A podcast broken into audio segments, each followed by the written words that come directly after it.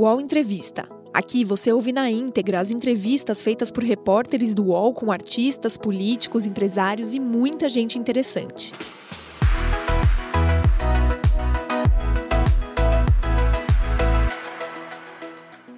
Olá, bom dia. O UOL entrevista hoje o ex-presidente Lula. Participam comigo a jornalista Carla Araújo e o jornalista Alberto Bombig, ambos colunistas aqui do UOL. Esta é a primeira entrevista do ex-presidente Lula desde que a sua candidatura foi oficializada na semana passada numa convenção do PT. Ele é líder nas pesquisas e favorito para vencer a eleição presidencial de 2 de outubro. Veja agora um resumo da carreira política do ex-presidente.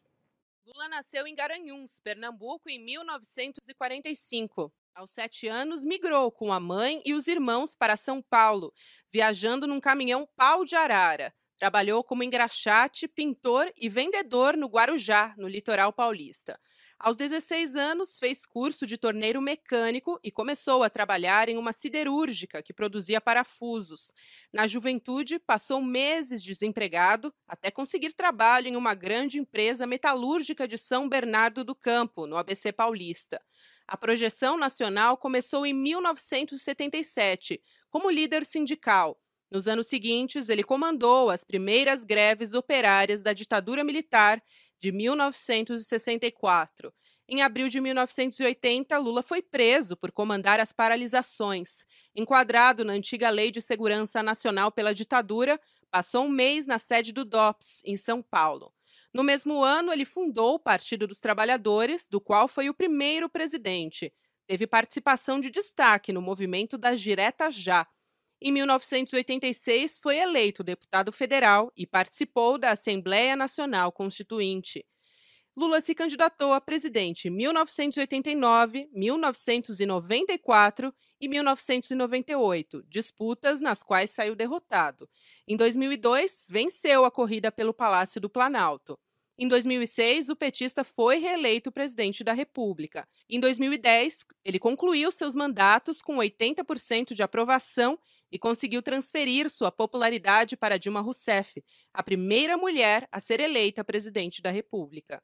Em abril de 2018, acusado de corrupção, ele foi preso pela Operação Lava Jato, o que impediu a sua participação na eleição presidencial daquele ano, no qual era líder nas pesquisas. O petista passou 580 dias na Superintendência da Polícia Federal em Curitiba.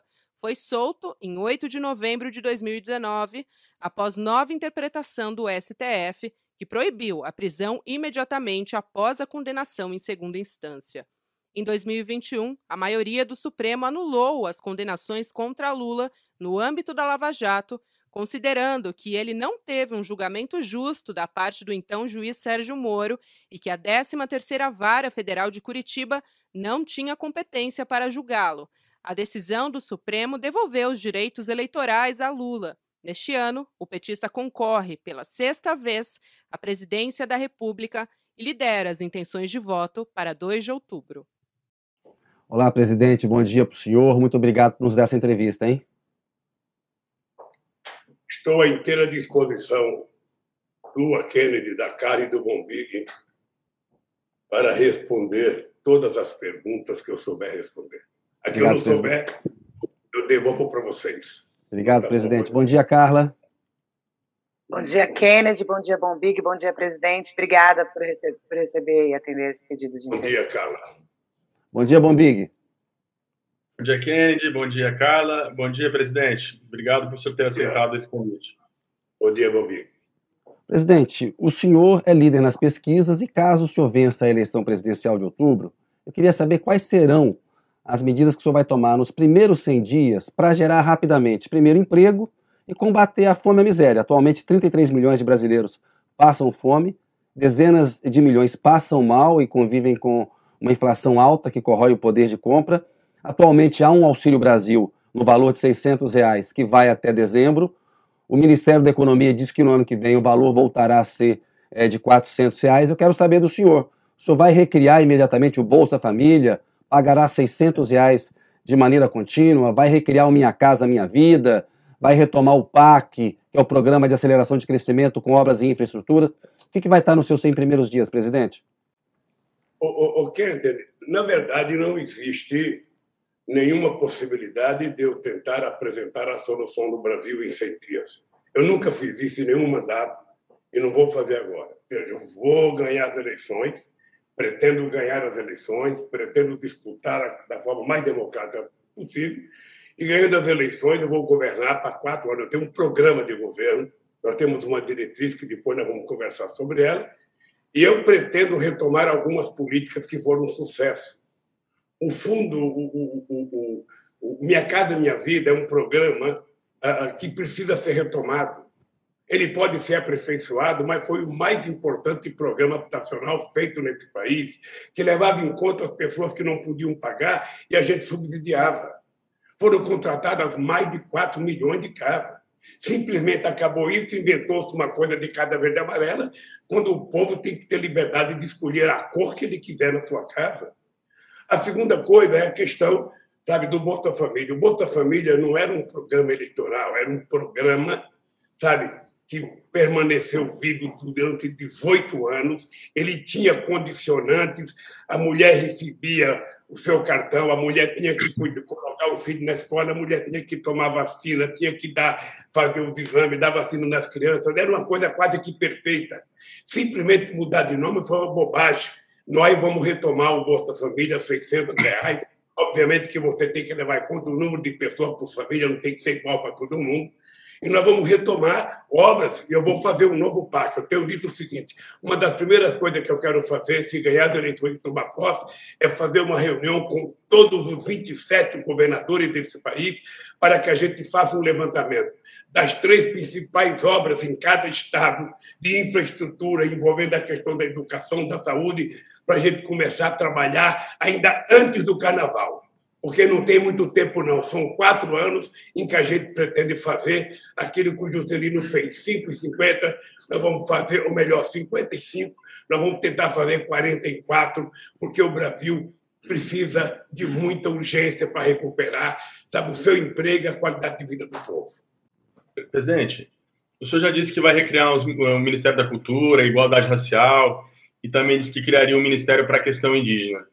É, que outros ministérios o senhor pretende recriar? Por exemplo, pode recriar esportes, cidades, comunicação social, vai separar e planejamento, falam também de criar o um Ministério da Amazônia, que seria uma coisa inovadora. O senhor já está pensando nisso? Como é que está esse desenho é, é, da, do, da estrutura de governo? Ô, Big, tem algumas coisas que você é, precisa saber da minha boca que eu vou fazer. Sabe? Os ministérios que eu tinha, eu vou recriá-los. Ministério da Igualdade Social, Ministério dos Direitos Humanos, Ministério da Pesca. Sabe? Vou criar os ministérios das causas indígenas nesse país e terá que ter um índio no ministério. Não precisa ser um branco de terno e gravata, pode ser um índio. Sabe? Quem vai tomar conta da FUNAI não precisa ser um advogado, não precisa ser um militar, pode ser um indígena. Eles estão preparados, eles se formaram, se prepararam, conhecem o problema deles.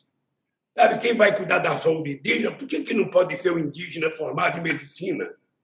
Então, nós vamos fazer aquilo que for necessário, porque no nosso mandato a Amazônia ela vai ter um papel especial. Não só a Amazônia, mas os outros biomas, do Cerrado, a Mata Atlântica. Por quê?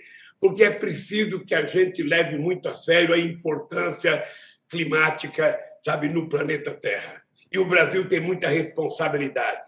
Ao invés de ficar brigando, a Amazônia é minha, não é minha, minha, não é minha, ou seja, a Amazônia tem que ser de todo mundo, embora o Brasil tenha soberania sobre ela, a gente pode construir com os cientistas do mundo inteiro, com os governos do mundo inteiro, o jeito de pesquisar a Amazônia, explorar todo o seu potencial de desenvolvimento, sabe, na indústria de fármaco, na indústria, sabe, de, de, de cosmética e outro tipo de indústria, para que a gente gere emprego para as pessoas que trabalham na Amazônia, porque são mais de 25 milhões de pessoas.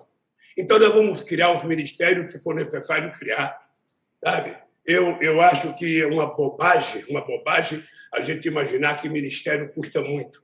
Na verdade, se a gente for ver as agências reguladoras, muito mais do que os ministros. Mas muito cidades mais. e esportes o senhor vai recriar? E fazenda e planejamento vão ser separadas ou vai ficar o Ministério da Economia? Veja, eu não posso, eu não posso ah, ah, ah, dizer tudo o que vai acontecer, mas obviamente que um país do tamanho do Brasil não pode deixar de ter o Ministério do Planejamento. Esse país tem que ser planejado de curto, de médio e de longo prazo. Esse país tem que ter uma prateleira de projetos feito pelo Ministério do Planejamento. Sabe, esse país tem uma costa marítima extraordinária, nós temos que levar muito a sério as nossas empresas de navegação. Nós temos que ter uma indústria naval poderosa nesse país. Então, nós vamos criar aqueles ministérios que for necessário, porque quando você coloca uma coisa importante sabe? Como a, a, cultura, que já foi do Ministério do Esporte, que já foi do Ministério da Educação, que agora é do Ministério não sei das quantas, quando você coloca uma coisa importante, sabe, num lugar secundário, é porque você não está dando importância. Então, a cultura vai ser uma coisa muito importante, muito importante. Além de criar o Ministério, nós vamos criar comitês estaduais de cultura para ver se a gente consegue nacionalizar a cultura nesse país, para ver se a gente começa a mostrar o que acontece do ponto de vista cultural em Roraima, no Amapá, no Amazonas, no Pará, sabe, no Vale do Jequitinhonha, em Minas Gerais, no interior de São Paulo, no interior do Rio Grande do Sul. É preciso que a gente dê à cultura uma, uma compreensão, inclusive, de uma indústria geradora de milhões de empregos nesse país. É preciso tratar isso com muito carinho, porque a riqueza cultural do Brasil é excepcional. É só andar o Brasil para a gente conhecer o que, que é a riqueza cultural. Acho que poucos países no mundo têm a riqueza cultural que o Brasil. E é preciso fazer com que isso, sabe, aflore e que o povo possa ter conhecimento das coisas boas que o Brasil tem. Chega de coisa ruim na televisão. É preciso colocar coisas boas. Presidente, é, em relação ao Ministério da Economia, é, o senhor e o PT evitam falar em nomes ainda, né, futuros nomes, mas o senhor tem na sua cabeça já, é, em relação ao Ministério da Economia e do Planejamento, que o senhor disse que vai precisar, que tipo de perfil o senhor quer? Um perfil mais técnico ou um perfil mais político, com interlocução com o Congresso? Ô, ô, Carla, eu nunca, em nenhuma eleição que eu disputei, eu discuti a questão do Ministério antes em 89, por exemplo, você era muito nova, não devia ter acompanhado isso, ou seja, as pessoas queriam que eu anunciasse o ministério antes. É como imaginar que o Tite vai, sabe, escalar a seleção antes de começar a Copa do Mundo. Não, você, não é possível você fazer isso porque você arruma mais inimigo do que amigos. Sabe, os meus ministros serão as pessoas mais competentes para cada atividade. Obviamente. Eu sei, presidente, eu sei... Mas, mas o perfil, presidente, ninguém está pedindo o nome do ministro da Fazenda, mas eu lembro que em 2002 se falava muito que ia ser o empresário Eugênio Staub, e na hora H o senhor indicou o Antônio Palocci, que tinha trânsito com o Congresso. A Carla está perguntando o perfil. O seu ministro da Fazenda, por exemplo, é mais importante ele ser um economista, um técnico, ou ele ter trânsito político com o Congresso? A gente vê que o Guedes não tem nenhum, por exemplo. É a importância disso. É o perfil, presidente, do ministro da Fazenda, sem o nome. Ô, oh, Kennedy, você sabe que a ansiedade e a pressa não ajudam. Eu ia responder essa pergunta que a Carla fez. Então responda. Eu ia responder perfil das pessoas, porque eu quero sempre a pessoa com perfil com a cabeça política. Ele pode ser advogado, ele pode ser médico, ele pode ser empresário, ele pode ser uh, catador de material reciclável. O que eu quero é que ele tenha a cabeça política.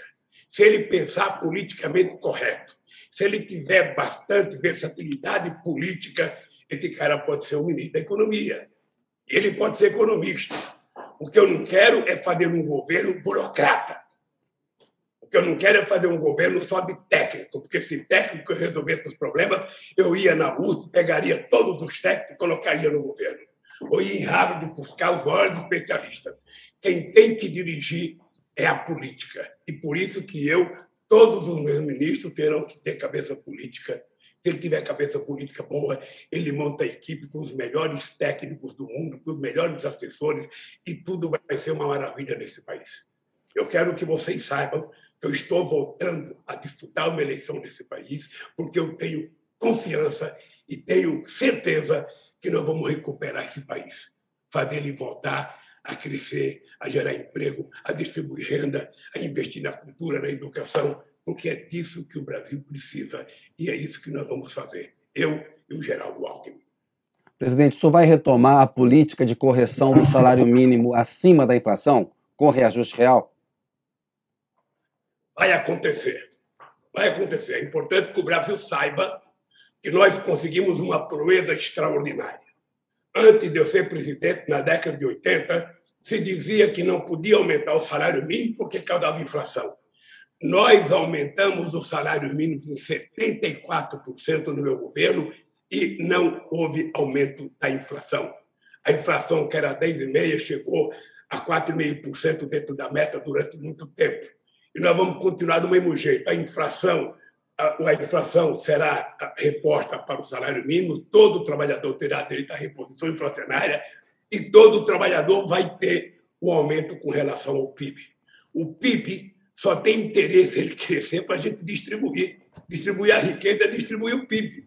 Se o PIB cresce e a gente não distribui, ou seja, só alguns vão ficar mais ricos e o povo vai continuar ficando pobre. Então, nós temos que saber que muita gente recebe o salário mínimo e que ele vai ter aumento com relação ao aumento do PIB. Presidente, presidente, o senhor vai instituir alguma regra para substituir o teto de gastos? Por exemplo, vai ter uma meta de superávit primário, e se houver, seria excluído dessa meta, seria considerado investimento? Sei lá, saúde, educação, infraestrutura? Como é que, que o senhor está planejando isso? Ô, Bombig, eu, eu, eu, eu tenho a sorte de ter a meu favor o meu mandato. Só para você saber, Bombig, de todos os países que participavam do G20, o Brasil foi o único país que fez superávit primário todo ano. Você está lembrado que em 2004 eu aumentei o superávit para 4,35. Até muita gente saiu do PT porque eu aumentei o superávit primário. Mas veja, ah, eu não preciso de lei de teto, de teto de gasto. Quando você faz uma lei de teto de gasto é porque você é irresponsável, porque você não confia em você, porque você não confia no seu taco, porque você não tem segurança do que vai fazer. Quem é que obrigou o governo a fazer o teto de gasto? Foi a Faria Lima? Foi o sistema financeiro que queria garantir o seu, sem se importar que o povo tem direito a uma parte? Sem se importar que você, quando coloca um teto de gasto, você tem que colocar investimento para a saúde, investimento para acabar com a fome, para gerar emprego, para aumentar salário, para melhorar as coisas nesse país. Então, eu não preciso de teto de gasto. Eu digo sempre o seguinte: o Brasil Presidente, de... o, o, argumento era controlar a, a, expansão dos gastos públicos, acabou comprimindo os gastos sociais. Alguma regra terá? Vai ter meta de superávit primário? Só um dado, Kennedy, só um dado. Hum. Um dado que eu quero dizer: esse país não precisa de teto de gasto. Esse país precisa de um governo que tenha credibilidade, que garanta estabilidade que tenha previsibilidade. Isso eu e o APO vamos fazer com muita competência. Vamos fazer com muita competência. Eu, eu, eu, eu, eu sei, aprendi, eu digo sempre, eu digo desde 89. Eu aprendi economia com uma mulher analfabeta que pegava o meu olerite de pagamento para distribuir as coisas dentro de casa, para saber o que pagar, o que, que cada filho ficava. Eu sei que eu não posso gastar mais do que eu tenho. Eu sei que eu não posso gastar mais do que arrecado. Se eu tiver que gastar, eu tenho que fazer uma dívida em algum ativo que seja produtivo, que me garanta uma certa rentabilidade. rentabilidade. Eu não posso gastar para custeio mas, aquilo mas, que eu não tenho. Mas o Mumbig perguntou, por exemplo, se gasto com educação e saúde e infraestrutura vai ser excluído de uma meta de superávit primário, por exemplo. Se eu considerar isso investimento, é, o que, que vai fazer? Então, escuta o que eu vou falar. Bora. Para quem sabe, ninguém nunca vai me perguntar. Educação e saúde. Investimento em ciência e tecnologia não é gasto, na minha concepção, é investimento. É investimento. Formar um engenheiro é tão importante quanto emprestar dinheiro para uma empresa com juro baixo e com 10 anos de carência. Formar um médico, formar um pesquisador é muito importante para esse país. O que nós precisamos, companheiros da imprensa, é parar de discutir quanto nós vamos gastar e nós temos que nos perguntar uma coisa que eu falava em 89. Nós precisamos parar, sabe, de perguntar se é gasto ou se não é gasto e começar a responder sabe, quanto custou a esse país não fazer as coisas na hora certa. Quanto custou a esse país não investir na educação no começo do século passado? Quanto custou a esse país não investir na saúde no momento certo? Quanto custou a esse país, sabe, não melhorar a vida do povo trabalhador no momento em que todo mundo melhorou? Então, esse país ficou sempre para trás. Ele foi o último a abolir a escravidão, o último a, o último a independência, foi o último a ter universidade. Ok? Eu já te falei isso. O Peru teve a sua primeira universidade em 1554. O Brasil só foi ter a sua primeira universidade em 1920. E não é porque estavam preocupados em criar universidade, era porque o rei da Bélgica vinha visitar o Brasil. E o rei, para visitar o Brasil, tinha que receber um título de doutor honoris causa. E precisava ter universidade. Aí juntou-se um monte de universidade e criou a Universidade do Brasil. Então, como é que se explica esse país, sabe, sempre fazer as coisas depois que os outros fazem? Como é que se explica a Argentina ter quase 40% dos jovens de 19 a 24 anos na universidade? Como é que se explica o Chile, o Chile ter quase 40% e o Brasil, somente no nosso governo, é que chegou a 17%, porque era menos que 11%? Como é que se explica um país desse tamanho aqui? Quando eu cheguei na presidência, tinha só 3 milhões e meio de alunos na universidade. Nós chegamos a 8 em 8 anos, ou melhor, em 13 anos. Olha, como é que se explica as pessoas não garantirem investimento na educação nesse país. Isso não é, isso não é carta é investimento, porque isso tem um retorno depois que a pessoa se volta. Não só porque a pessoa pode pagar, mas porque a pessoa vai produzir coisas mais qualificadas para esse país e esse país vai ser mais competitivo, sabe, com os outros países a nível internacional. Eu quero pensar no Brasil do século 22. Eu quero começar ele no século 21. Presidente, em relação à Petrobras, é, eu queria saber como é que o senhor está pensando, o senhor já falou de mudança na política de preços da Petrobras, queria saber exatamente o que, que o senhor está pensando em relação a isso e qual que é a sua avaliação em relação à lei das estatais, que foi criada aí para evitar nomeações políticas, o presidente Jair Bolsonaro fez trocas no comando da Petrobras, o senhor acha que o presidente da Petrobras tem que estar alinhado ao governo ou ele tem que ter um perfil técnico e independente? Olha, o presidente da Petrobras tem que ser uma pessoa competente. Eu tenho muito orgulho de ter tido o Zé Eduardo Dutra, presidente da Petrobras, e tenho muito orgulho de ter tido o Sérgio Gabrielli como presidente da Petrobras. É importante lembrar que o Sérgio Gabrielli, quando era diretor financeiro da Petrobras, ele foi dois anos seguidos eleito o melhor diretor financeiro de indústria de petroleiras do mundo. É importante lembrar que foi no governo dessa gente que nós descobrimos o pré-sal. E o pré-sal não foi sorte, não. O pré-sal foi investimento em pesquisa. O pré-sal foi um desafio que nós nos colocamos para tentar fazer com que o Brasil fosse definitivamente autossuficiente.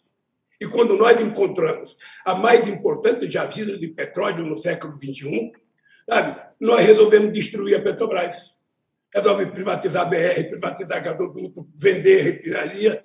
E hoje, um país que poderia ser a sexta economia mundial, que hoje é a décima terceira, um país que é autossuficiente em petróleo, que poderia estar exportando derivado, não tem capacidade de refinar a quantidade de consumo que nós precisamos.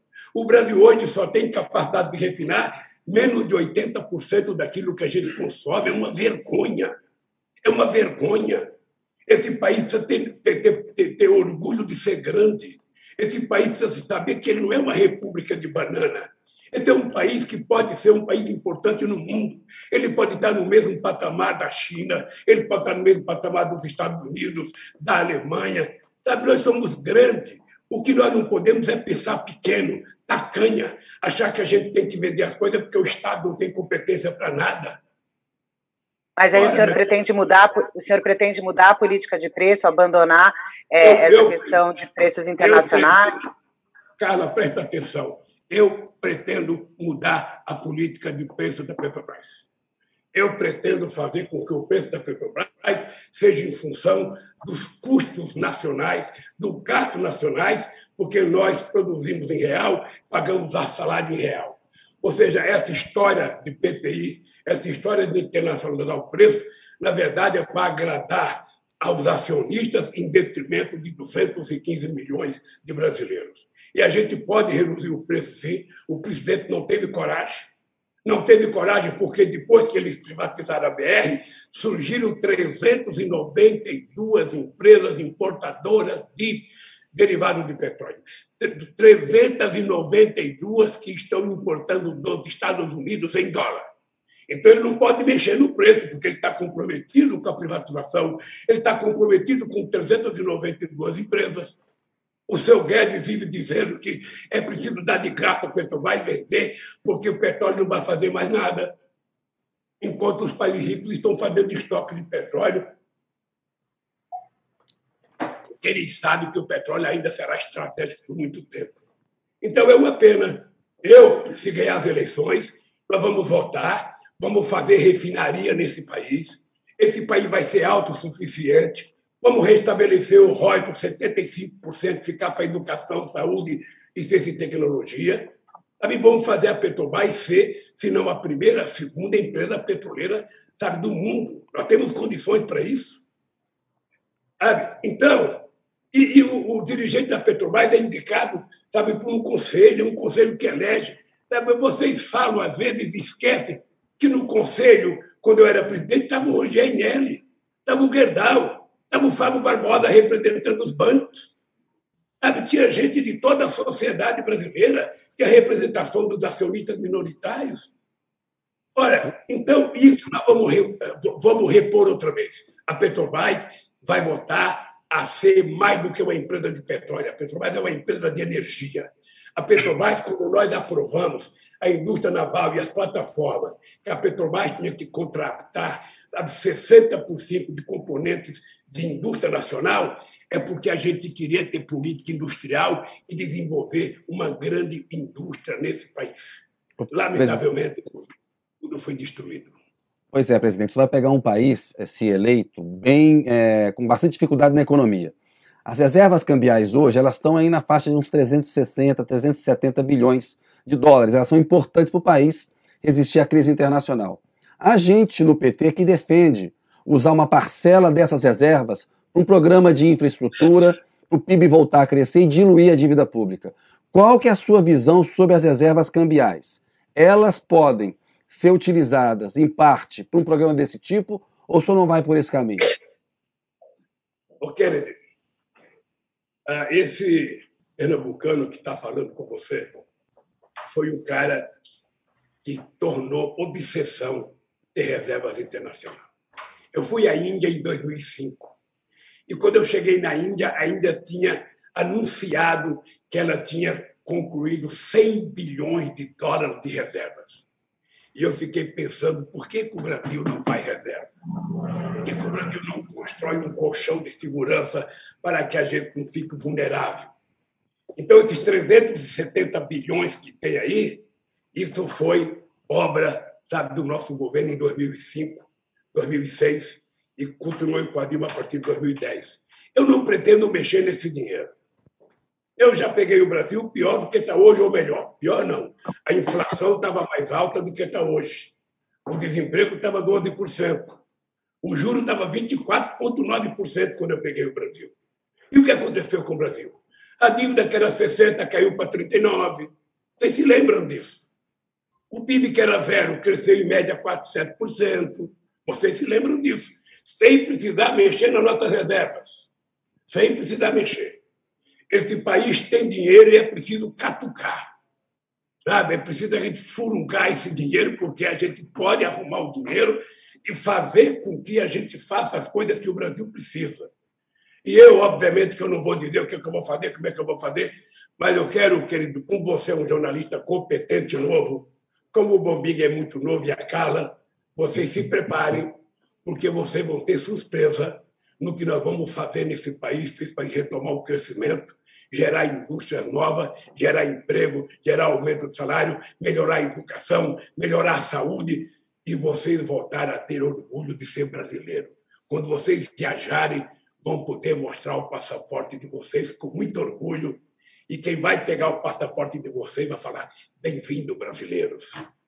Nós vamos recuperar isso. Pode ter certeza que eu tenho na cabeça cada coisa que eu quero fazer. E se eu não tivesse certeza do que eu vou fazer, eu não estaria concorrendo à presidência da República.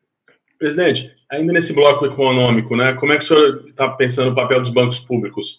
Pode ser algo mais na linha do que foi no governo Dilma, dos campeões nacionais, ou o senhor pretende uma, voltar ele para o micro, para o médio? Qual, qual, a visão dos seus bancos públicos?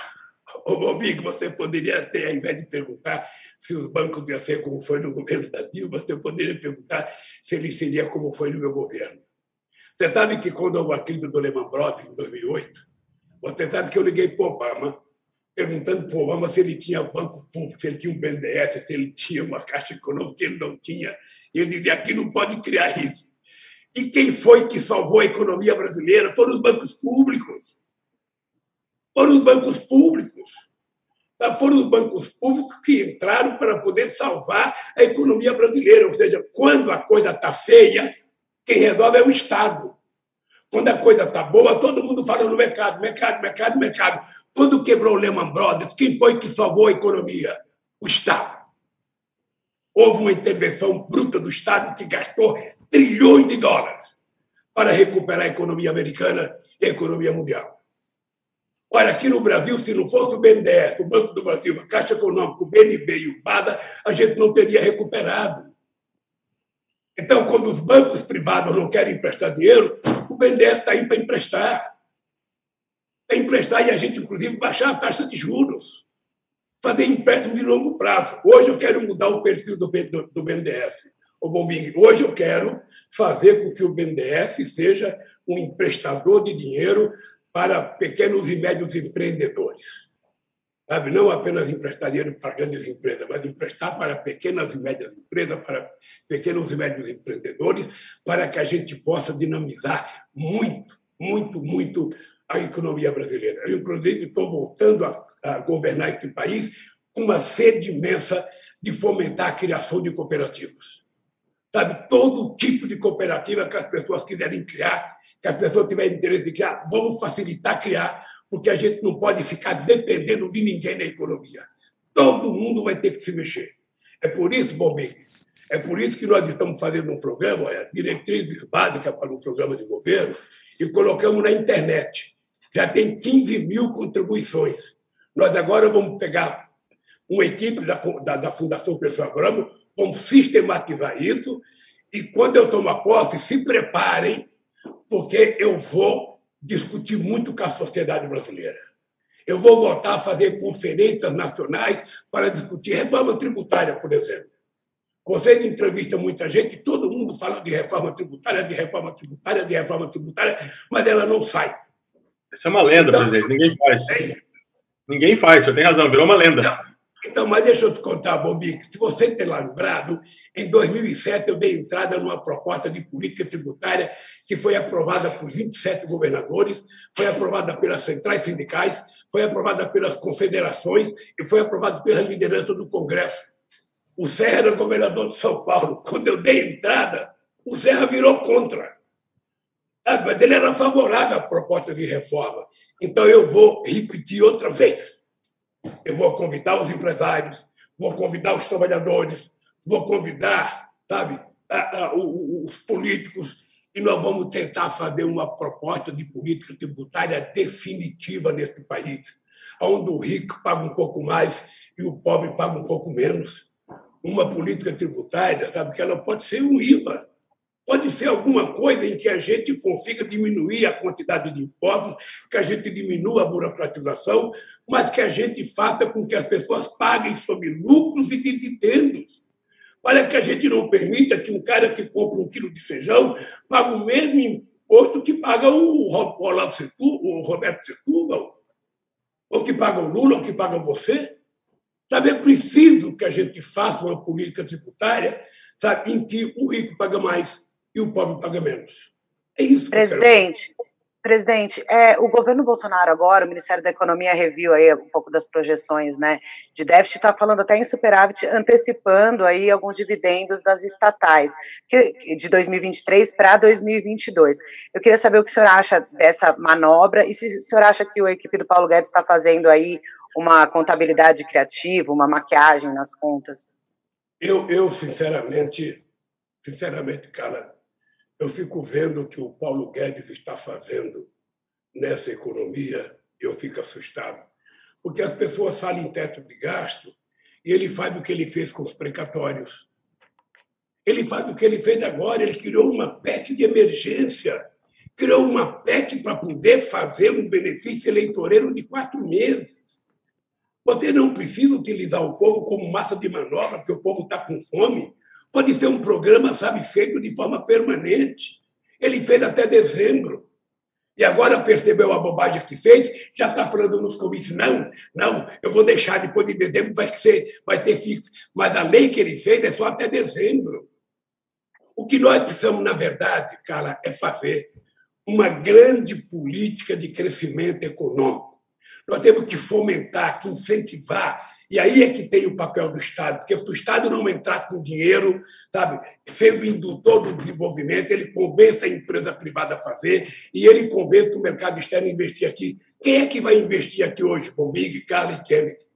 Qual é o investidor estrangeiro que, com um presidente maluco desse, vem fazer investimento aqui? Ora, e vocês sabem da credibilidade que nós conquistamos no nosso governo lá fora. O Alckmin sabe que eu e ele vamos viajar o mundo aí. Nós vamos para a China, para a Rússia que está em guerra, nós não vamos agora, não. Nós vamos para a China, nós vamos para os Estados Unidos, para a Alemanha, para a França, para a Itália, vamos para tudo quanto é lugar. Tentar convencer as pessoas de que vale a pena investir nesse país, porque esse país tem mercado, esse país tem 215 milhões de habitantes, esse país tem estabilidade, esse país tem credibilidade, esse país tem previsibilidade. E quando a gente fizer isso, a gente vai conseguir fazer com que as pessoas venham para cá, não para comprar os nossos ativos já existentes, mas para fazer coisas novas, indústrias novas. É isso que vai acontecer no Brasil e eu quero que você, todo ano, Kennedy, me convoque para uma entrevista pelo UOL. Todo ano. Já está convidado. Ah, já está convidado, já está convocado para a primeira entrevista quando for eleito presidente da República. É, presidente. Está então, beleza, com compromisso. Vamos mudar um pouco de assunto, é, falar um pouco de democracia. A Faculdade de Direito da Universidade de São Paulo, da USP, criou uma carta em defesa da democracia, que é um manifesto para repudiar esses ataques que o Bolsonaro faz à urna eletrônica. O presidente da República mente, dizendo que o sistema eleitoral não é confiável, a gente sabe que ele é confiável. O manifesto tem adesão da direção da Fiesp, do Josué Alencar, filho do Zé Alencar, que foi vice do senhor, Horácio Laffer Piva, falou, está endossando. É, o grupo de advogados prerrogativas que apoia o senhor e a Faculdade de Direito da USP estão pensando num ato no dia 11 para uma espécie de carta ao povo brasileiro que trate da democracia. Quero saber se o senhor vai lançar algum tipo de carta ao brasileiro, povo brasileiro nesse sentido da questão democrática. O, o Marcos Nobre, cientista político, deu uma entrevista para a gente aqui no UOL dizendo que o senhor devia ser o líder em defesa de um pacto da, da democracia, porque o senhor lidera as pesquisas, é o favorito, e que é preciso que a sociedade como um toda diga que não vai aceitar o golpismo. O senhor pretende, presidente, propor algum tipo de pacto, o senhor, ou só acha que isso é algo que tem que ficar aí a cargo da sociedade civil, como o manifesto da, da USP, do Prerrogativas, dos empresários? Olha, primeiro eu fico feliz da existência de milhares e milhares de brasileiros se propondo a assinar o manifesto a favor da democracia. Eu fiquei muito feliz com essa iniciativa da USP. Eu lembro muito bem do que aconteceu com o Alfredo Civitelli em 1977. Eu assisti à leitura daquela carta ah, e eu acho que esse movimento na USP é extraordinário. Eu acho que se prorrogativa fizer também é extraordinário. Eu não sei se cabe a mim fazer um, um, uma carta, porque aí essa carta, o brasileiro já fica sob suspeição porque eu sou candidato. Tá? Mas deixa eu te dizer uma coisa. Eu estou convencido de que todos os brasileiros, homens e mulheres, precisam brigar muito para que a gente mantenha a consolidação do processo democrático desse país. A democracia é a única, a única forma política que a gente pode garantir liberdade de ir e vir para as pessoas, liberdade de expressão, liberdade de comunicação, liberdade de pensamento, ou seja, a gente não pode permitir que uma mentira causada por um bronco, sabe, causada por um bronco, que todo dia conta seis ou sete mentiras através das suas lives, sabe, tenha, tenha, tenha força nesse país. Então, eu estou muito feliz, eu estou, obviamente, totalmente de acordo, feliz porque, sabe, os intelectuais e os empresários resolveram se mexer, porque também nos anos 80 foi assim, nos anos 70, E eu acho que a gente vai consolidar a democracia e a gente não pode colocar em suspeição uma coisa que não merece suspeição. Sabe? Um cidadão que foi eleito não tem um vereador, um prefeito, um deputado estadual, federal, um governador, sabe, que coloque em suspeição a urna. Só esse bronco, sabe, que ganhou pela urna eletrônica, é que está tentando copiar, sabe, o, o, o Trump, sabe, tentando desafiar a lógica da democracia. Eu estou Presidente. favorável e qualquer coisa que for feita para garantir a democracia, pode saber que eu estarei dentro. Presidente, agora, durante o lançamento da candidatura, o presidente Jair Bolsonaro convocou aí manifestações para o 7 de setembro contra os surdos da toga, em referência aí ao Supremo Tribunal Federal. O senhor acredita que ele pode tentar um golpe caso ele não vença as eleições? E aí, o que o senhor acha que, como que reagiriam as Forças Armadas é, caso o presidente tente um golpe, o senhor acredita que é, ele teria chances de sucesso nessa tentativa? Ô, ô Carla, a, primeira coisa que eu queria te dizer era que eu sonhei muito com esse 2022. Eu, quando era presidente da República, eu, na Secretaria de Assuntos Estratégicos, eu estava pensando em preparar um documento para garantir o Brasil que a gente ia ter em 2022 quando a gente completasse 200 anos de independência. O presidente que aí está, se tivesse um mínimo de bom senso, se tivesse um mínimo, mínimo de inteligência, ele estaria promovendo, um 22 de, de setembro, uma grande festa cívica de comemoração dos 200 anos de independência. Avaliar o que foi feito nesses 200 anos e saber o que nós queremos daqui para frente. Não ele quer transformar os 200 anos no ato dele. Ele quer fazer uma motociata, quem sabe com uma estátua de Tiradentes. Ele quer brincar, sabe, com uma data mais nobre que nós temos nesse país. É lamentável que seja assim.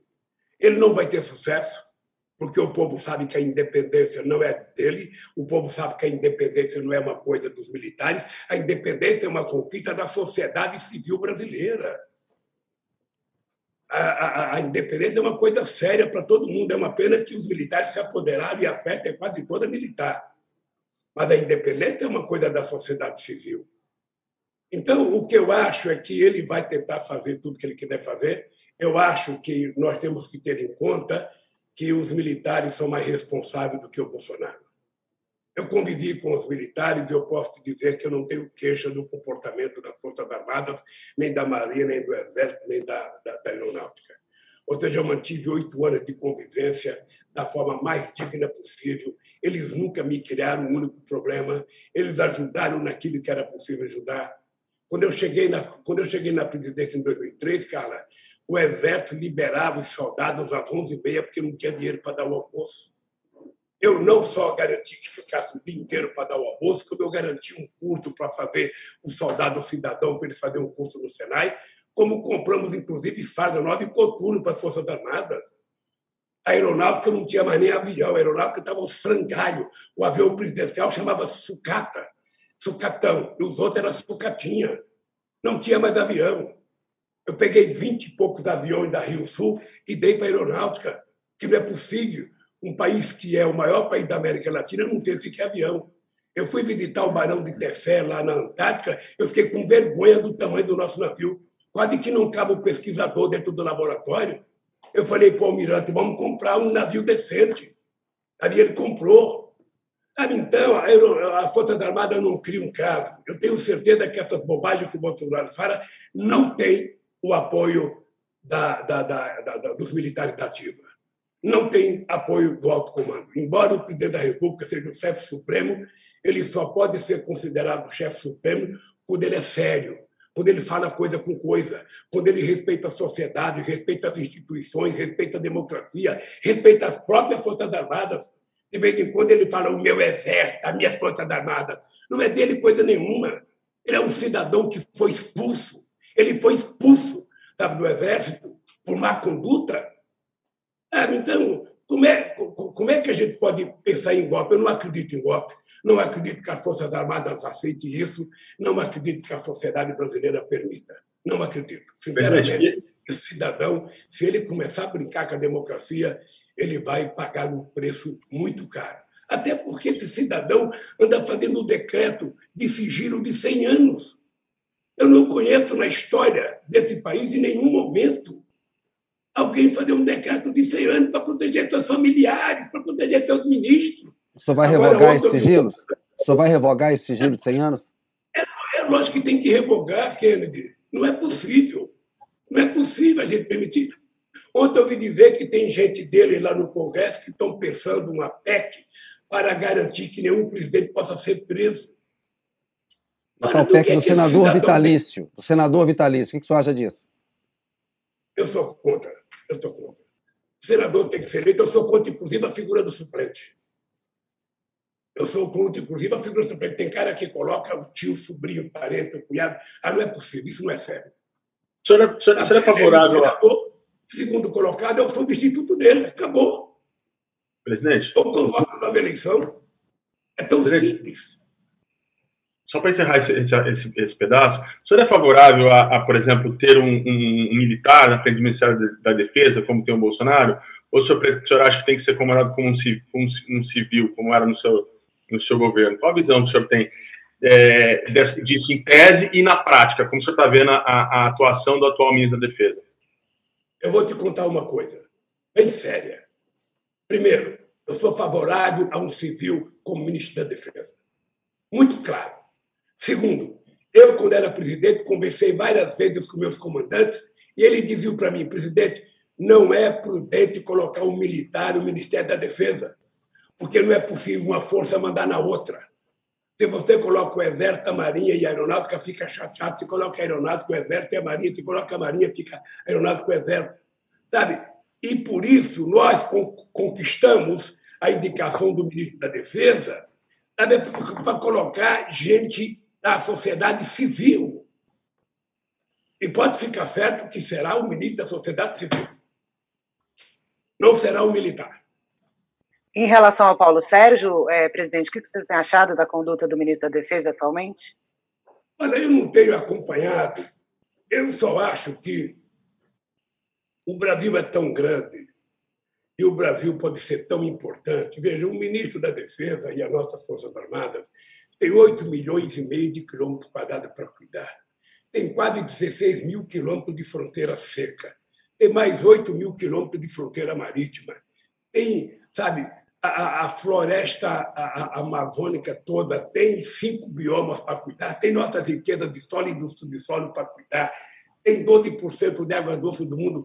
Essas são riquezas além da sociedade brasileira, que as Forças Armadas têm que cuidar de forma soberana. E as Forças Armadas têm que estar bem preparadas, bem armadas, bem treinadas, porque ela precisa defender o Brasil contra possíveis inimigos externos. O ministro da Defesa quer cuidar de urna eletrônica. Ele tem, as Forças Armadas têm que se meter no processo eleitoral? Olha, eu vou dizer uma coisa que eu disse para o meu senador Jacques Wagner e para o senador Humberto Costa. Era preciso que eles fizessem um discurso para dizer alto e bom som que as Forças Armadas não tinham que ficar dando palpite sobre urna. Urna é uma questão da sociedade civil, é uma questão do Congresso Nacional, é uma questão dos partidos e uma questão da lei da justiça eleitoral. Ora, gente do céu, não é possível que, com a quantidade de responsabilidade que nós temos que ter com o tráfico de armas nas nossas fronteiras, com o tráfico de droga na nossa fronteira, a gente tem o ministro da Defesa preocupado com urna eletrônica, porque o presidente está preocupado. Não, está errado. Está errado. Discutir a urna eletrônica é uma questão da sociedade civil, uma questão dos partidos políticos, uma questão dos políticos e uma questão da justiça eleitoral. É assim que deve ser.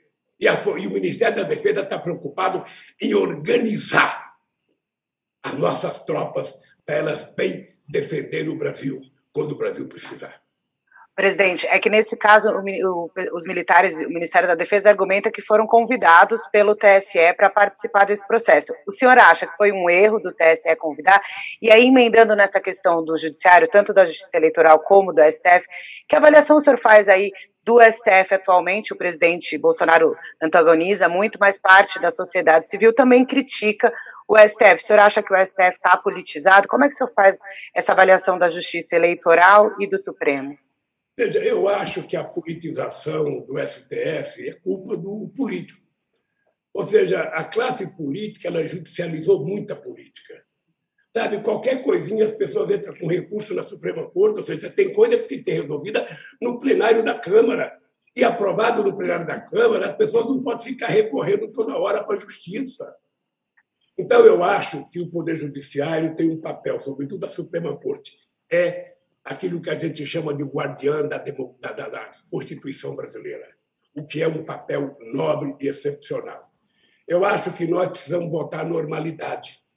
O Poder Executivo governa, o Poder Legislativo legisla e o Poder Judiciário julga. É isso que nós queremos. Acontece que hoje o presidente da República não controla nem o orçamento da União. Quem controla o orçamento é a Câmara dos Deputados. Tem um relator de um orçamento secreto que é a excretência da política brasileira. Eu não deveria estar falando isso, Kennedy, porque o deputado está vendo, ah, o Lula está xingando o orçamento secreto. É, isso vai ter que orçamento... se relacionar com o Centrão, né? Se for eleito, vai ter que se relacionar com o Centrão. O orçamento secreto é a excrescência da política brasileira. Não é sério. Não é sério. Até porque, se você quer fazer uma coisa séria, não tem que ser secreta. Não precisa ser secreta. O relator tem mais poder que o ministro. O relator tem mais poder que o presidente da República. Aonde é que isso aconteceu desde que o Brasil teve a proclamação da República? Em nenhum momento histórico. Acontece agora, porque o presidente não tem nenhuma força sobre o Congresso Nacional. Ele é uma marionete. É isso que é. Então, meu caro, é o seguinte: eu vou governar, eu não considero o Centrão um partido político, Eu, eu, eu estava como deputado constituído quando eu vi o Centrão ser criado. O Centrão foi criado para evitar o avanço da sociedade civil nas conquistas sociais na nossa Constituição. Era o companheiro Mário Covas, que era o cara da sistematização, e a gente estava conseguindo conquistar muitas coisas, e eu lembro do Roberto Cardoso Alves, eu lembro do, do, do, do deputado de Pernambuco, sabe, conversando para criar um centrão para evitar que a gente tivesse muitas vitórias. Então, o centrão se junta em torno de determinados assuntos. Eu, sinceramente, quero conversar com os partidos políticos. Eu, ganhando as eleições, pode ficar certo que eu vou conversar com os partidos políticos e eu quero colocar nas costas dele e na responsabilidade deles também o Brasil que a gente tem que construir. Ou ele quer governar o Brasil para ajudar esse povo que está dormindo na rua. Esse povo que está sem comer são 33 milhões. São milhões que estão desempregados. Ou eles querem governar o Brasil para essa gente, ou eles vão dizer que querem governar para eles. Sabe? Isso eu vou responsabilizá-los, porque eu quero parceria. Eu quero trabalhar junto. Você sabe que quando eu ganhei as eleições, você falou impacto, Kelly. Você sabe que a primeira coisa que eu fiz foi criar um Conselho de Desenvolvimento Econômico e Social, com empresários, com banqueiros, com trabalhadores, com índios, com bispos, com pastores, ou seja, todo mundo participou. Eram 90 pessoas que participaram. Isso vai ser recriado. Isso vai ser recriado. As conferências nacionais para definir políticas públicas vão ser recriadas, porque esse país não é meu. Esse país é o país do povo brasileiro. Eu sou apenas o síndico se ganhar as eleições. Então, eu quero é que o povo diga o que, que a gente tem que fazer, não eu dizer para o povo o que eu vou fazer. Eu não quero ser o dono da verdade. Eu quero ser, sabe, o maestro de uma orquestra que tem prefeito, que tem governadores, que tem sindicatos, que tem empresários, que tem gente contra, gente a favor, e eu preciso, como maestro, sabe, tratar de harmonizar essa orquestra de 215 milhões de mega interesses para que a gente possa fazer esse país ir para frente. E, presidente, nessa orquestra do senhor aí, qual que é o papel do Arthur Lira, teria, se ele for presidente da Câmara? O senhor colocaria ele em que lugar nessa orquestra? Como é que o senhor vê a atuação dele agora na, na presidência? E, e, a gente já sabe que tem uma articulação, ele está se movimentando para permanecer. Como é que o senhor enxerga a figura dele nesse processo? Ô, Big, tem um político que esses dias me colocou a seguinte tese, que eu precisava tomar cuidado, porque se a coisa continuar do jeito que está, eu estou em disputa, Bolsonaro está em disputa, todo mundo está em disputa. A única coisa que está certa é o Lira, presidente da Câmara, se for e, não vai, e não vai ser isso, sabe por quê? Porque primeiro eu vou trabalhar, durante a campanha eu vou pedir voto para uma bancada dos partidos que estão me apoiando.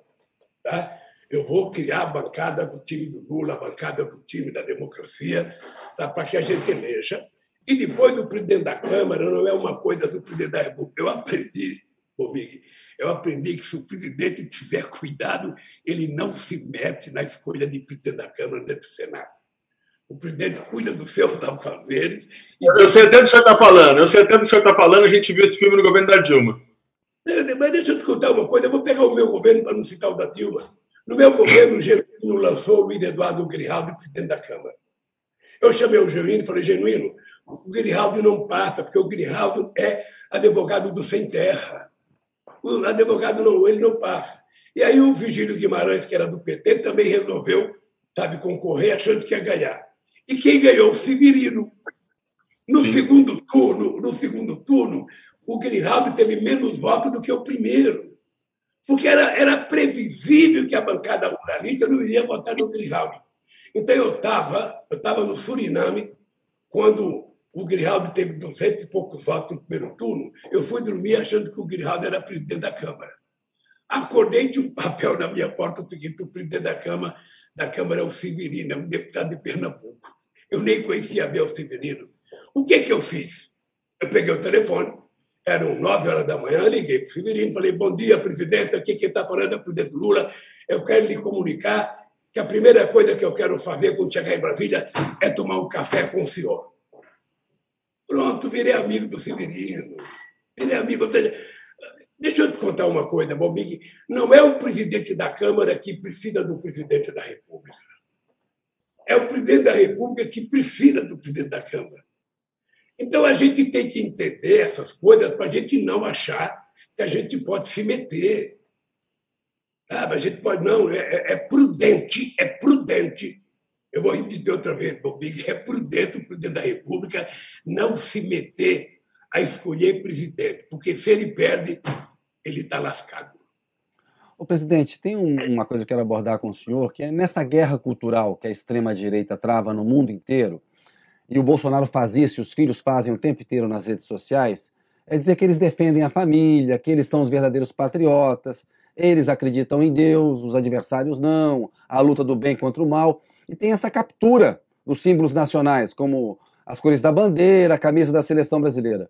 Como é que o senhor pretende travar essa guerra cultural na campanha agora? Vai ter aí um, um horário eleitoral e, e, e, um momento, a reta final da eleição, e se eleito no governo, fazer essa guerra cultural, porque haverá uma oposição, como a gente vê nos Estados Unidos, o Trump saiu do poder, mas o trumpismo continua. Como é que você vai evitar esse sequestro dos símbolos nacionais?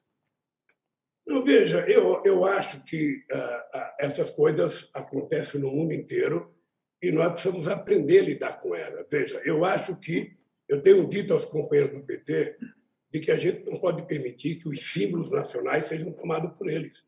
A cor verde e amarela é uma cor do Brasil, não é uma cor de um partido do Bolsonaro ou do Bolsonaro. A bandeira nacional é um símbolo do povo brasileiro e que a gente não tem que ter vergonha de utilizar a bandeira nacional. A camisa da seleção brasileira deveria ser proibida eles utilizarem como utiliza a fim de propaganda política. A camisa da seleção brasileira é uma coisa do povo brasileiro, não é uma coisa deles. Ou seja, como eles não têm partido, eles não têm música, eles não têm bandeira, não têm, não têm nada. Na verdade, os partidos é amontoado de deputados fazem uma cooperativa com interesses próprios, ou seja, então eles ficam utilizando. A pauta de costume saindo da boca deles é muito falsa. Olha a cara do Bolsonaro quando ele fala em Deus. É visível que ele não acredita em Deus, porque se ele acreditasse, ele não falava o nome de Deus em vão. Ninguém utiliza o nome de Deus eleitoralmente. Sabe, eu tenho muito cuidado com os evangélicos, porque, veja, eu acho que as pessoas são religiosas, as pessoas têm que cuidar da sua fé, da sua espiritualidade, mas as pessoas não podem ser manipuladas.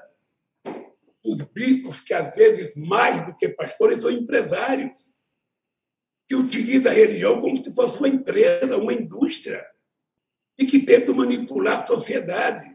Isso não vai prevalecer. Isso é apenas uma questão de tempo, você vai perceber sabe, que se os evangélicos for saber como é que foi o meu governo com os evangélicos, eles vão perceber que os evangélicos nunca foram tão bem tratados por um presidente da República do que no meu governo. Pergunta ao Edir Macedo, pergunta aos deputados deles, pergunta ao Malafaia, pergunta a esses que falam mal de mim como é que eles foram tratados no meu governo. Pergunta. Se eles foram honestos e acreditar em Deus, eles vão falar a verdade. É, esse voto evangélico é importante, né? O senhor pretende disputar esse voto com, com o Bolsonaro, porque 70% votaram no Bolsonaro e 30% apenas no Haddad em 2018.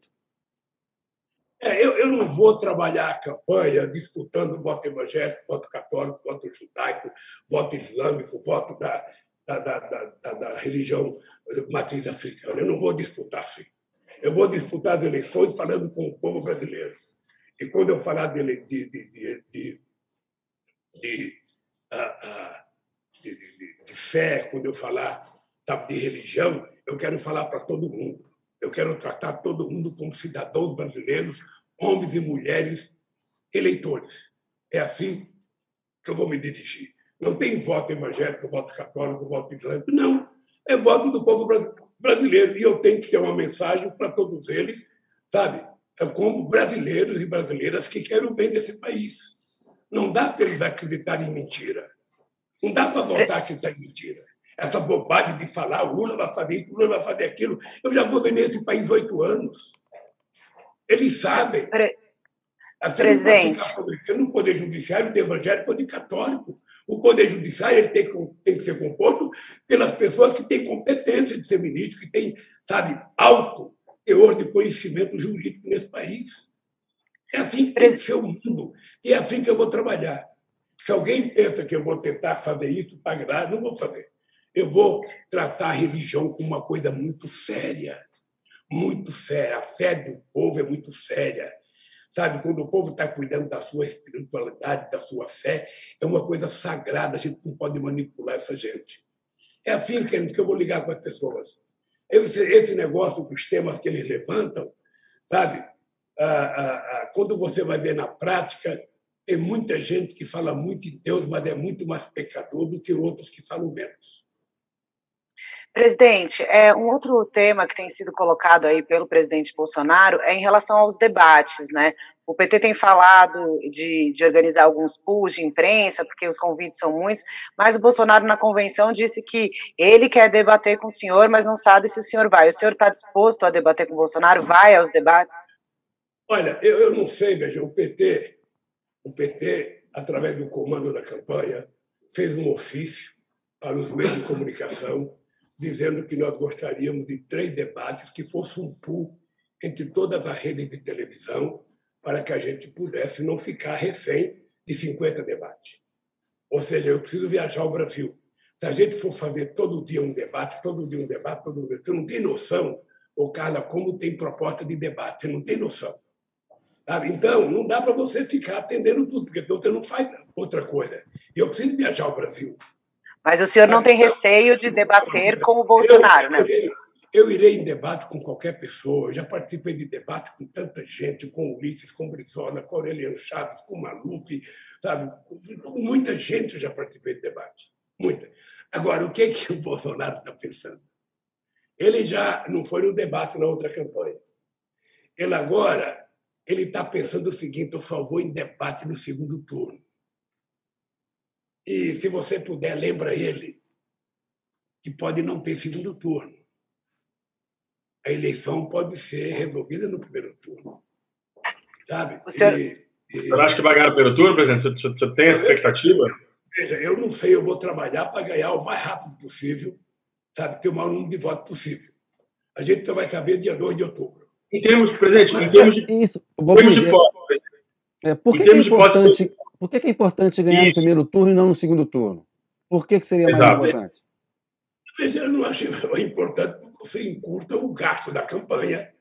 Você ganha um mês para se preparar para governar o país, para montar o governo. É isso. E Mais difícil caso, o Bolsonaro contestar o resultado da eleição? E no caso desse sujeito que está aí, você nunca sabe o comportamento dos milicianos que o apoiam. Você nunca sabe. Então, veja, mas eu gosto de dois turnos, gente. O PT, O PT foi um dos partidos que mais brigou para que a gente tivesse eleições de doutor. Eu fiz dois turnos com o Fernando Henrique Cardoso, com o Serra, com o Alckmin. Sabe, eu adoro o debate. Eu gosto de debate, é uma coisa instigante. Da mesma forma que um jogador gosta de entrar na final para disputar uma Copa do Mundo, eu gosto do debate, seja no primeiro ou no segundo turno. Mas o que eu quero é dar uma certa moralizada na quantidade de debate, porque eu não sou um político de gabinete que espera apenas um debate para aparecer. Eu tenho que viajar muito, muito, muito. Eu quero viajar os 27 estados da federação. Eu quero abraçar as pessoas, eu quero cumprimentar as pessoas, eu quero sentir as pessoas. Mas eu vou Presidente. para o debate. A hora que a gente receber as respostas do pedido que nós fizemos, eu estarei disposto a fazer os debates. O Entrevista volta já.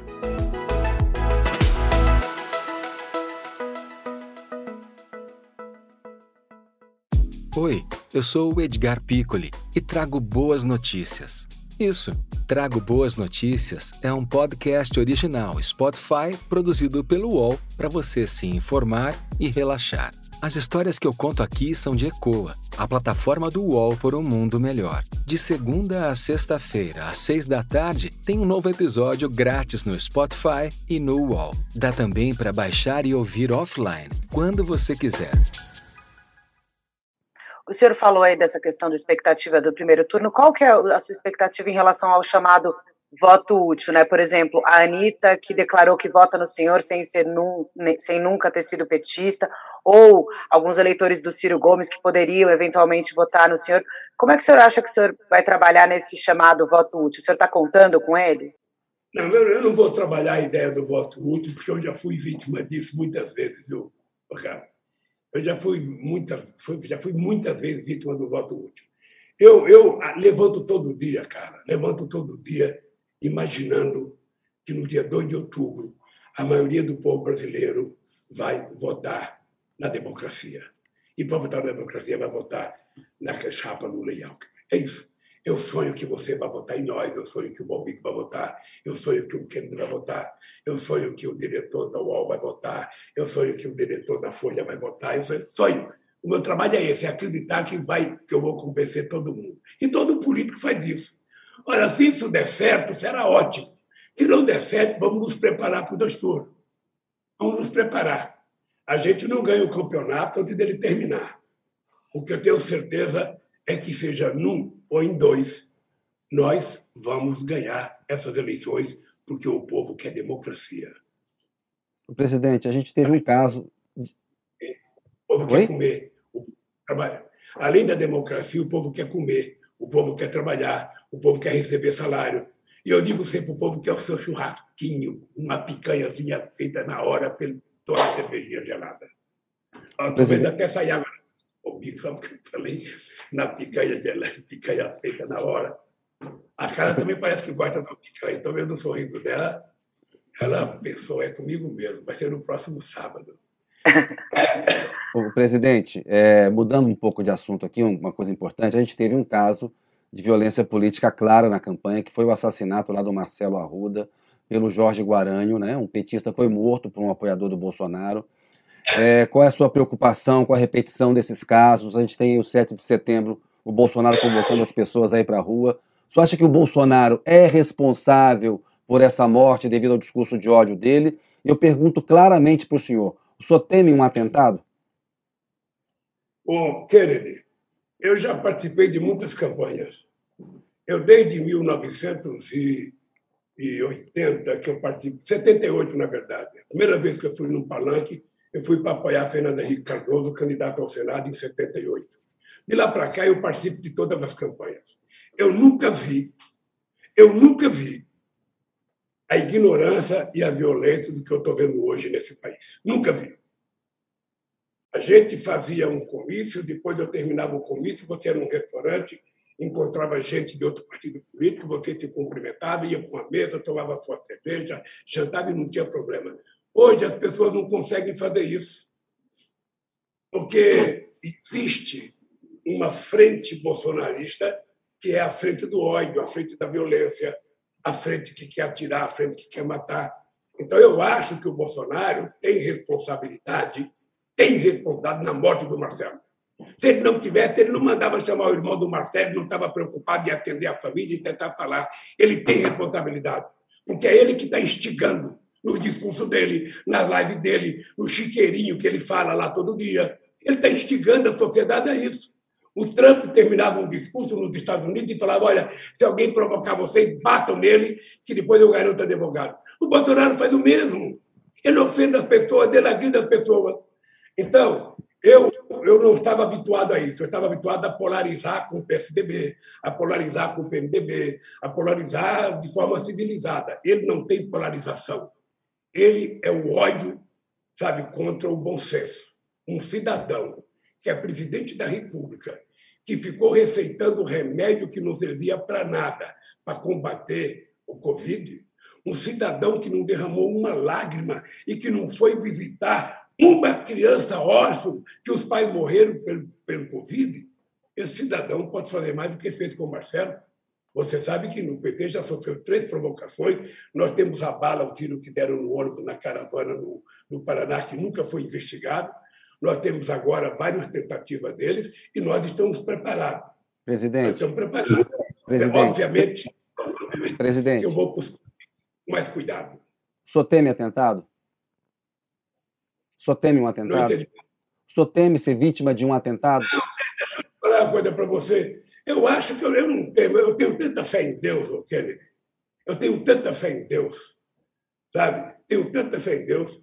E eu tenho certeza que Dona Lindu está lá em cima, tomando conta do caçulinha dela, sabe? E eu acho que isso não vai acontecer. Tenho certeza disso. Agora, você precisava perguntar para ele se ele vai fazer. Porque a turma dele a gente não pode acreditar.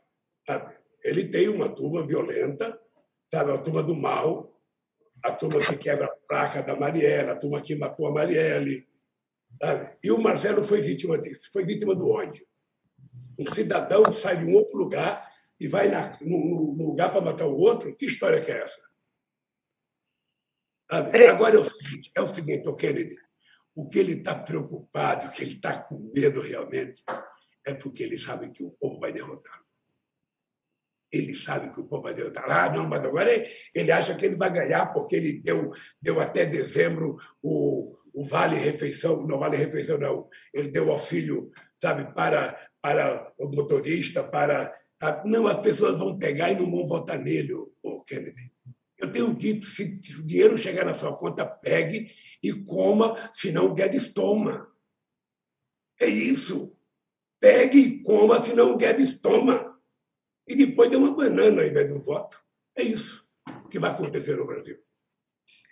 Presidente, na semana passada a gente entrevistou aqui o ex-presidente Michel Temer e ele falou que era muito difícil apoiar o senhor, afirmou que os, o PT chama ele de golpista, mas ele até fez aí um, um, uma sinalização para ex-presidente Dilma dizendo que ela era honestíssima.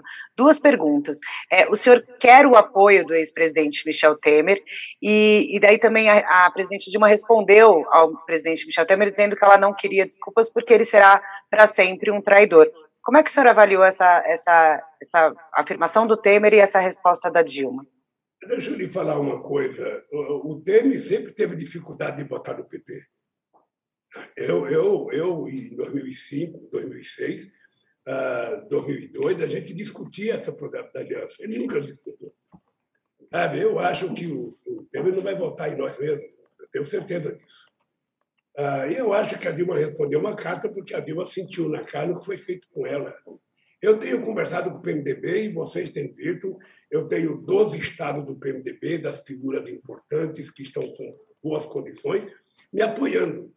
Eu gostaria que o PMDB viesse me apoiar como um todo, mas eu respeito o PMDB, tem candidata. Eu jamais pedirei para uma pessoa não ser candidata, jamais eu pediria para alguém retirar a candidatura. Porque se eu não fosse teimoso, eu não teria chegado onde eu cheguei. Então, o Temer vota o que ele quiser. Não tem, não tem problema. Ele já tem mais de 75 anos, ele tem direito de escolher o seu candidato a presidente. Sabe? Quem erra sempre pode continuar errando. Não tem problema. O presidente, o senhor ficou 580 dias preso em Curitiba, naqueles processos que começaram na Lava Jato. Só foi retirado da disputa presidencial de 2018, quando era líder na pesquisa.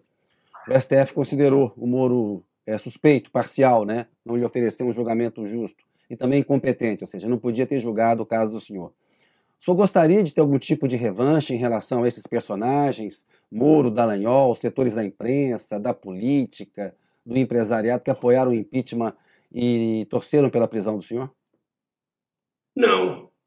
O Kennedy, quando você chega ao grau de maturidade que um ser humano atinge aos 76 anos de idade, quando você tem a responsabilidade que eu tenho com o povo brasileiro, eu não posso ter nesse coração aqui espaço para ranço, para raiva, para ódio ou para vingança.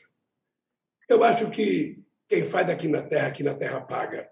Eu acho que eles estão pagando. Eu só lamento, Kennedy, só lamento que o, o, o, o, o, o, o Moro e o Dallagnol tenham tido tanta habilidade para mentir para a imprensa a quantidade de meses que eles mentiram. Eles conseguiram convencer a imprensa a transformar em verdade as mentiras que eles contavam. Então, eu tá, fiquei lá aqueles 80 dias pensando, lendo, sabe? E eu falei, eu preciso sair daqui maior do que eu entrei.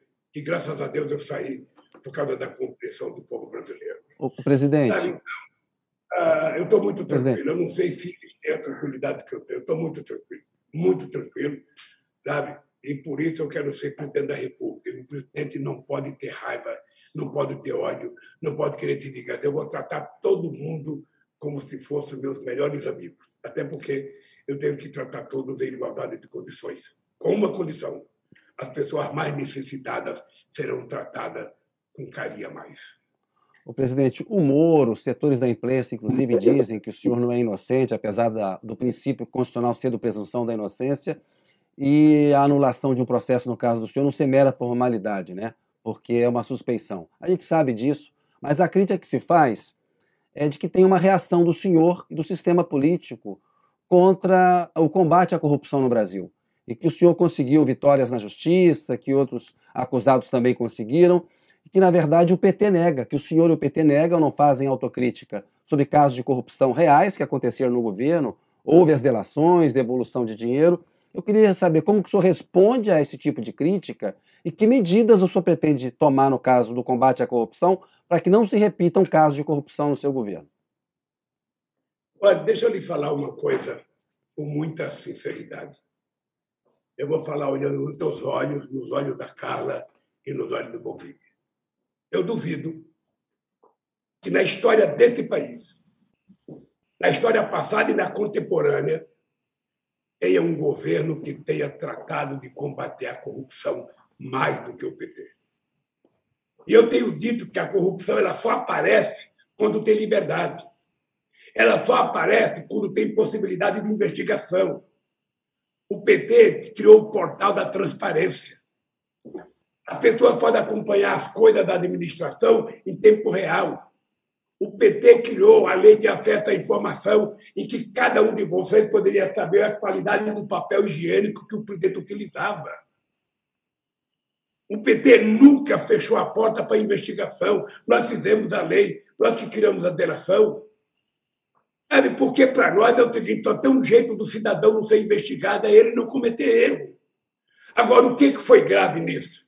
O que, que foi grave é que o seu Dallagnol montou uma quadrilha, manchando o nome do Ministério Público, que é uma instituição muito séria. E, por ser séria, ele tem que ter uma responsabilidade, Kennedy. O seu Moro deve ter algum momento que ele se olhava no espelho e se achava um Deus. E a imprensa fomentava, a imprensa divulgava. Hoje, então, eu tive 13 horas de Jornal Nacional contra mim. Eu tive 59 páginas, capa de revista contra mim. Eu tive 680 editoriais contra mim. Porque as pessoas pensavam que eu estava morto. E as pessoas não sabiam que quem nasce em Caetés e não morre de fome até 5 anos de idade não vai ter medo de denúncia. E eu cansei de desafiar empresários políticos e provar, mostra prova. Ô, querido, qual é a condenação que o Moro deu para mim? Eu cometi um fato indeterminado. O que é fato indeterminado, Kennedy? Você que é jornalista.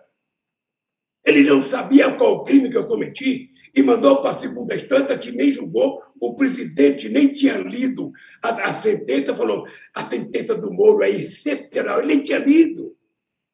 Eles votaram para me condenar porque fazia parte de uma estratégia de não me deixar ser candidato a presidente, achando que o Lula iria morrer. Pois cá estou eu, feliz, casado de novo, casei dia 18 de maio. Hoje eu sou um homem apaixonado pelo Brasil, apaixonado para resolver o problema do Brasil e apaixonado pela Janja. Você acha que um homem desse vai ter ranço contra quem? Contra figuras que eu nem conheço e que eu tive tive a sorte, porque foi Deus que me ajudou, e no primeiro depoimento dizer para o Moro: você está condenado a me condenar porque a mentira já foi longe demais. E aconteceu o que eu previ. Por isso eu estou tranquilo, sem raça, sem raiva, sem desejo de vingança, mas o desejo de reconstruir esse país para o povo brasileiro. Eu quero que o povo pobre deixe de ser pobre. As pessoas precisam parar de pensar que pobre gosta de coisa de segunda, carne de segunda, feira de segunda, roupa de segunda. Não. A gente gosta de tudo de primeira. O povo quer comer bem, quer se vestir bem, quer ganhar bem, quer passear bem, quer ir para restaurante. E é isso que eu quero garantir. O povo quer estar na universidade, as pessoas pobres querem ser doutoras, e é isso que eu vou fazer, Kennedy. E é isso que gerou tanto ódio. Ah, porque o aeroporto está cheio de gente, é a desgraça do Lula. O aeroporto virou uma rodoviária, é a desgraça do Lula, que pobre agora está viajando de avião. Eu quero mais pobre viajando de avião, mais pobre comprando carro para o trânsito, ficar entupido até os prefeitos fazerem a rua boa. É esse país que eu quero, gente. Eu tenho certeza que é o país que vocês querem, porque o país deles aumenta a violência, aumenta a criminalidade, aumenta o assalto, aumenta a prostituição. Ah, nesse país eu não quero. Eu quero um país em que não tenha violência, porque o Estado estará presente fazendo as coisas. Não é a polícia que resolve, é o Estado. O Estado tem que estar nas comunidades com educação, com cultura, com emprego, com lazer, com escola de tempo integral, Kennedy. Fique certo que, que esse país nós vamos fazer. Fique bem, se cuide bem, se cuide bem, faça ginástica, levante de manhã, ande, a engrossar essas canelas suas, que você vai ter que correr atrás de mim, viajando o Brasil para ver as coisas que vai acontecer. Presidente, é, o senhor está falando aí já de futuro, né? Uma das causas que são apontadas, até como, como motivadoras de, de, de eventuais desvios, de irregularidades, é, é, o sistema da reeleição que foi criado no Brasil, né? Com essa ideia de que qualquer um que assume o cargo, ele assume o cargo num dia, no dia seguinte ele começa a trabalhar não apenas para o mandato, não apenas para o cidadão, né, para o país, que é o dever dele, mas também para se reeleger. E aí vem compra de apoio político, aí vem, vem aparelhamento, vem tudo mais. Eu gostaria de saber se o senhor concorda com isso e se o senhor, de alguma maneira, já pensa, está é, tá disposto a disputar um outro mandato se for eleito. Bom, primeiro, eu vou dizer para vocês que a única coisa boa que o Brasil copiou dos Estados Unidos é o direito de reeleição de um mandato. É porque você é eleito presidente da República. Em quatro anos, você não tem tempo de fazer muita coisa. Com as exigências ambientais que existem hoje, se você quiser fazer um projeto grande de infraestrutura, entre você pensar o projeto, encomendar o projeto e aprovar esse projeto em todas as instâncias de fiscalização, terminou o teu mandato. Então, eu acho justo que um presidente tenha direito, que um prefeito tenha direito, que um governador, e acabou. Se ele quiser ser candidato, ele espera. Eu acho justo isso. É coisa boa. Obviamente, veja que eu vou dizer uma coisa para você e, e, que eu tenho medo que seja manchete. Veja, eu, sinceramente, sinceramente, não penso em reeleição. Eu quero cumprir um mandato com a maior competência possível. Eu saí do governo sabe, dia 1 de janeiro de 2011 com 87% de bom e ótimo, 10% de regular e 3% de rio péssimo. Esse rio péssimo deve ter sido no comitê dos meus adversários. Sabe? E eu não posso sair com menos agora. Mas o senhor descarta Isso. concorrer à reeleição? Já é uma decisão tomada hoje, que se o senhor for eleito, o senhor não concorrerá em 2026? Está tomada essa decisão? Eu não quero, eu não tenho idade, eu quero. Eu vou estar com 81 anos, cara. Sabe? Eu, eu não quis o terceiro mandato quando o PT queria aprovar o terceiro mandato, porque eu tinha 87% de voto, não quis o terceiro mandato. Eu então está ficando que claro que é uma decisão tomada. Está ficando claro que é uma decisão tomada. É uma decisão minha. Eu estou dizendo isso aqui agora da minha livre e espontânea vontade. Eu quero cumprir o melhor mandato que eu já fiz na vida. E quero trabalhar em quatro anos por 40. Espere para ver. Quando eu digo para vocês que eu tenho 73 anos, 76 anos de idade, energia de 30 e tesão política de 20, não é não tesão política, é tesão, só tesão, de, de, de 20, ou seja, é porque eu estou assim, cara.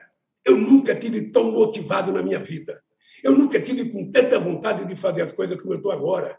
É o serviço que eu tenho para prestar para o meu país. Eu tinha muito medo em 2002. Vocês não sabem quanta noite eu deitei naquele palácio com medo de errar. Vocês não sabem quantas horas eu ficava acordado com medo de fracassar e virar um Valessa, como Valessa na Polônia, que se candidatou, se candidatou à reeleição e teve 0,5% só de voto. Quantas outras eu fiquei de barriga para cima pensando, meu Deus do céu, será que eu vou dar conta disso? E dei conta. Dei conta porque contei com o apoio de muita gente nesse país, contei com o apoio da sociedade, contei com as minhas conferências e contei com o apoio de todo mundo. Eu não sei se teve no Brasil algum presidente que teve tanta relação com os empresários como eu tive. E vou continuar tendo. Vai conversar com o empresariado na campanha agora? O setor financeiro se queixa muito de que o senhor não se reúne com eles, não aceita os convites. Tem toda um, uma queixa de empresários e setor financeiro.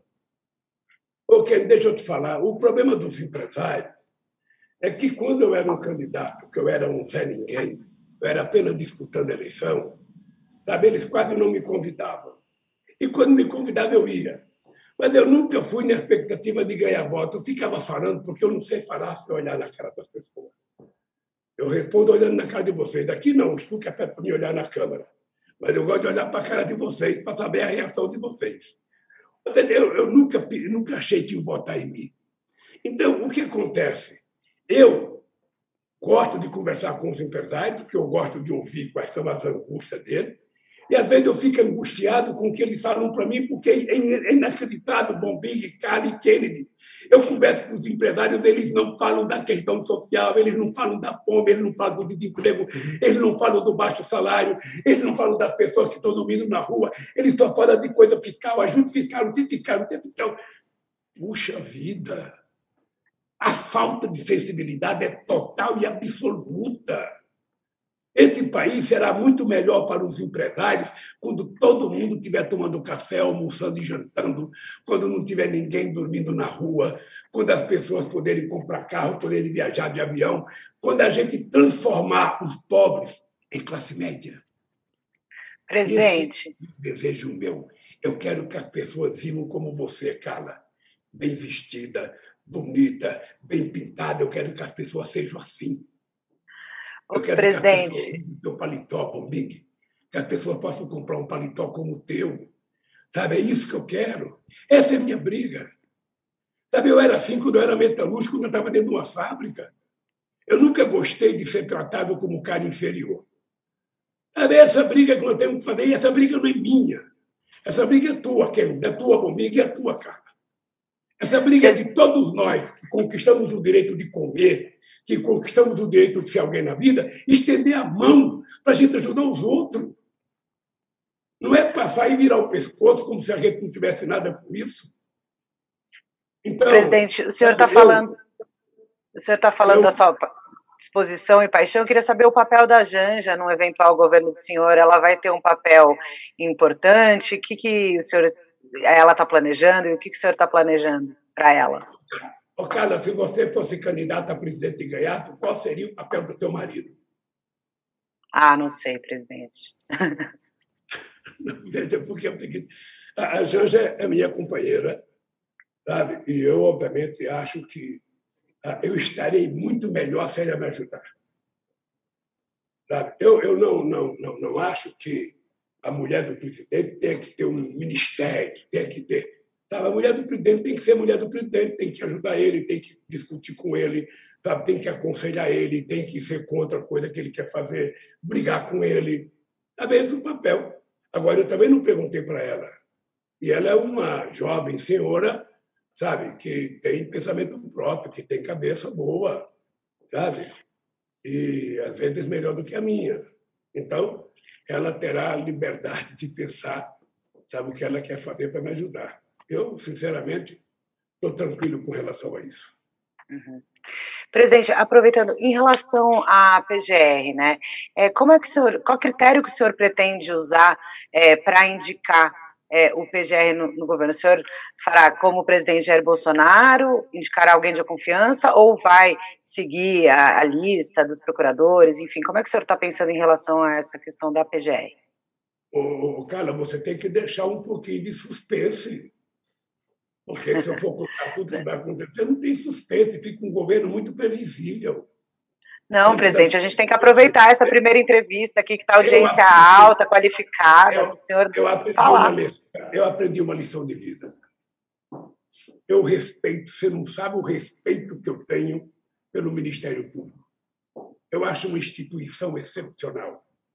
E toda vez que eu fui na posse de um procurador, eu dizia, gente, vocês têm uma função muito importante. Por isso, você tem que ter mais responsabilidade. Vocês não podem brincar com as pessoas. Vocês não podem fazer acusação falsa. Para vocês acusarem e tornar público, vocês têm que saber se é verdade. Porque vocês matam a vida de prefeito no interior. Tá? Vocês não sabem o inferno que vocês fazem quando vocês fazem a denúncia leviana. E, no meu caso, foi leviandade.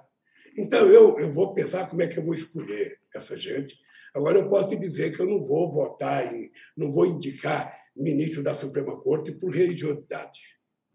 O presidente. Eu vou indicar. Presidente. É, política ambiental. Está chegando aqui ao final, só um minutinho, Bombig. A assessoria está pedindo aqui pelo zap para a gente encerrar. A gente tem um pouquinho ainda, mas para encerrar com o senhor, o Bombig tem mais uma pergunta importante. E a gente vai. Eu sei que o senhor tem compromisso, tem agenda aí, mas tem algumas questões internacionais que eu queria ver com o senhor ainda. O Bombig vai fazer uma pergunta e a gente vai estar caminhando para o encerramento, tá bom? Essa é um pouco internacional também, mas obviamente nacional, presidente. Questão ambiental. Queria que o senhor falasse, o senhor falou um pouquinho lá no começo, mas queria que o senhor falasse um pouco mais dessa visão, seja economicamente quanto politicamente, né? tivemos, tivemos esses crimes bárbaros recentemente. Como é que o senhor olha essa questão ambiental, inclusive com esse olhar no exterior também? Ô, Bombig, a, questão ambiental hoje ela toma uma dimensão que ela não tinha 20 anos atrás. Hoje é humanamente impossível você querer discutir modelo de desenvolvimento se você não levar em conta a questão climática. Hoje já está provado e comprovado de que a questão climática, a falta de respeito, está mudando o clima. E nós estamos sendo vítimas, e as maiores vítimas são os mais pobres. Então, veja, ah, eu, eu era presidente quando nós criamos o Fundo Brasil, Noruega e Alemanha. Eu defendo a ideia que o Brasil é soberanamente dono da, da, da, da, da Amazônia. Ela é nossa. Mas nós precisamos ser mais do que isso. Além da gente ser dono, a gente precisa construir parceria para pesquisar, para investigar.